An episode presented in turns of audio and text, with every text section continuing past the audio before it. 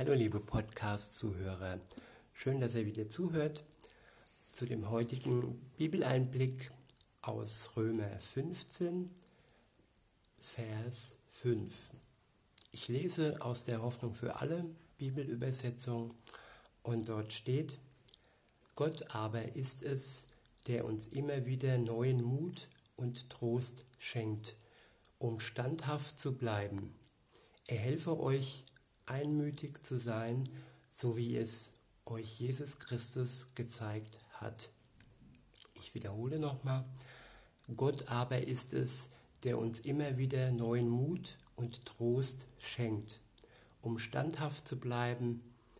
Er helfe euch einmütig zu sein, so wie es euch Jesus Christus gezeigt hat.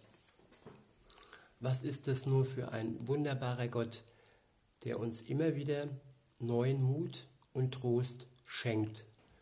Das ist doch eigentlich das Allerwichtigste im Leben, dass man mutig ist, getröstet ist.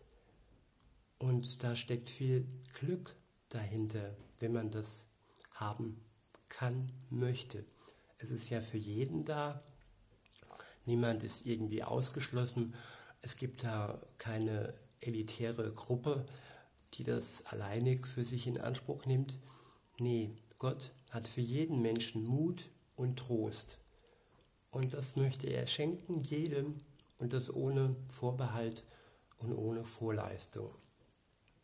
Und wenn wir all dies haben, dann können wir standhaft sein und er hilft uns dann auch einmütig zu sein. Was heißt einmütig?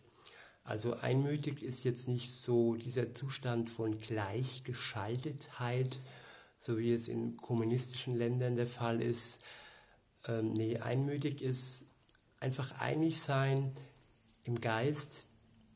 Und einig sein im Geist heißt, dass das ein natürlicher Prozess ist. Es ist kein aufgezwungener Prozess.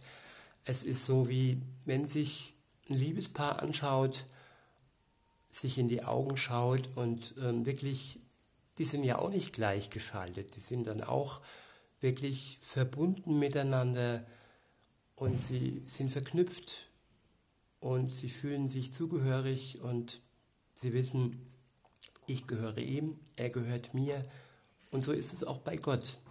Er will, dass wir eine Beziehung mit ihm haben und er möchte zuallererst, dass wir all die Altlasten vor seinem Kreuz ablegen, Schuld, Verletzungen, alles, was uns irgendwie belastet und was, was uns daran hindert, dass der Mut und der Trost, den er uns schenkt, seine Wirkung verfehlt. In diesem Sinne wünsche ich euch einen wunderschönen Tag. Bis denne.